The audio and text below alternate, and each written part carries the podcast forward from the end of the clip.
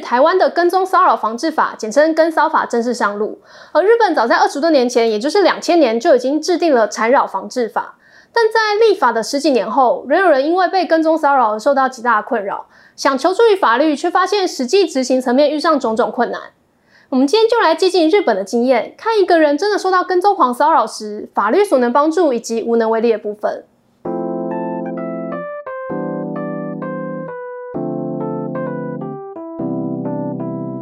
我是小瓜，今天的主角内泽寻子是一位日本的文字工作者，原本住在东京的都会区，因为想感受日本的地方都市，四十七岁的他在二零一四年选择搬到位于濑户内海的小豆岛。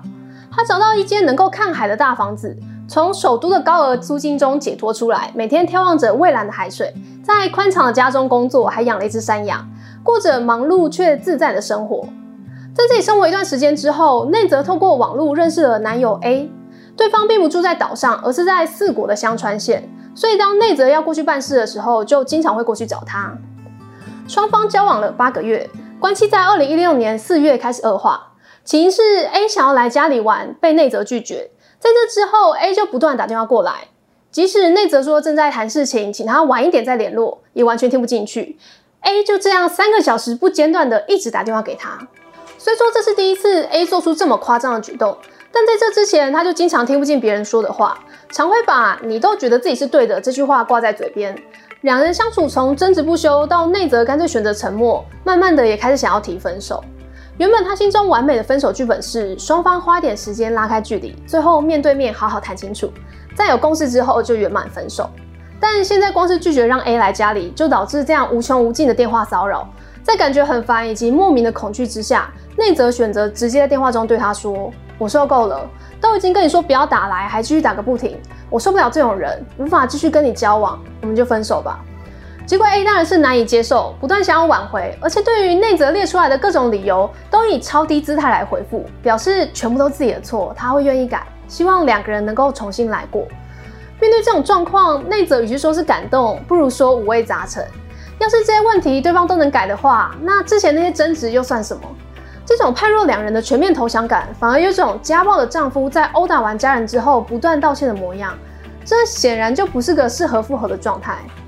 在这之后，A 还是一直传来各种解释自己有忧郁症、不擅长社交等等又臭又长的讯息，不管是把过去的问题都推给自己有疾病，用情绪勒索的方式来恳求复合，或是前后态度落差过大，都让内泽再忍不下去，对 A 说：“如果你再继续烦我，我去找警察咨商。”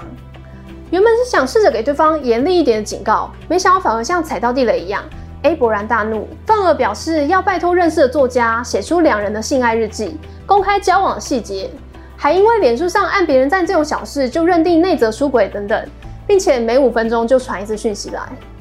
面对无止境的轰炸，再加上对方越来越跳跃逻辑，内泽开始感到不舒服。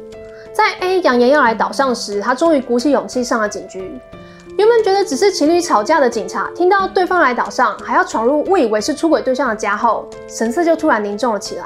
细细盘问了关于 A 的资讯。最后，警察拿了一份档案照给内泽看，显然 A 早有前科，才会在资料库当中留有照片。而且，原来他是用假名跟内泽交往。更惨的是，因为个人隐私，不管是真名还是前科，都无可奉告。在这之前，光是交往对象快速崩坏就够可怕了。现在还得知对方用的是假名，而且不知道 A 过去是犯下多严重的罪才留下案底，他简直脑袋快爆炸。但现在还不是松懈的时候。如果 A 真的如他所说，隔天要来岛上的话，内泽可不想待在自己的家里等着跟对方见面，所以他将山羊寄放在朋友家，隔天一早就前往临时避难的地方。果然下午 A 就传讯来表示他到岛上了。还真的去了被他擅自认定为出轨对象的家，结果对方根本不是被误会的友人，只是岛上另外一个同名同姓的人。虽然吐槽点实在太多，但总之内泽马上通报了小豆岛的警察，A 也很快就被逮捕。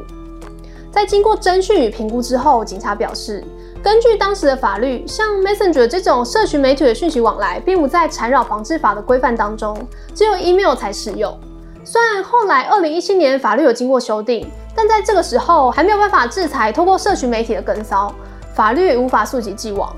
因此，警方的建议是利用胁迫罪将事情升级到案件层级，这样警察既能够介入，内则也能够知道对方的真名。知道了 A 的真名后，根据调查，他曾经因为诈骗而被捕，至少不是因为更可怕的罪行，让内泽稍微松了一口气。又过了三天，A 以胁迫罪遭到逮捕，由检察官申请羁押，暂时限制了行动。朋友也趁此时建议，看内泽要不要考虑离开小豆岛，毕竟对方很清楚他家的位置。但即使这个建议很有道理，内泽却觉得超级不甘心。因为他趁着工作空档来回东京与小豆岛看房子，好不容易才找到能够看见海的独栋房屋。现在也养了山羊，熟悉了邻居，未来还有各种计划。想到这些全部都要被夺走，就觉得超不公平。但留在原本的家也不是办法，妥协之下，决定在小豆岛内搬家。为了避免被追踪，也紧急把车子卖了，换了在岛上最不起眼的白色小货车。就这样，白天处理住址变更、邮件代收等等手续。半夜就像跑路一样偷偷搬家，好不容易安顿好了躲藏事情，接着就进入了一连串司法流程。